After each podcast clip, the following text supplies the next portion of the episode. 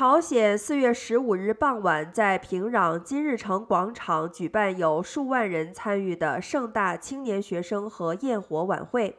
庆祝已故朝鲜最高领导人金日成一百一十周年冥诞的太阳节。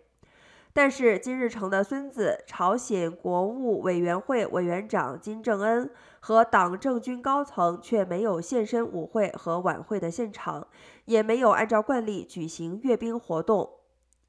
金日成是朝鲜民主主义人民共和国的创立者。一九九四年七月逝世后，每年的四月十五日，他的生日被列为太阳节，成为朝鲜最为重要的公共假日，也是朝鲜党政军举行盛大庆祝活动的阅兵仪式的日子。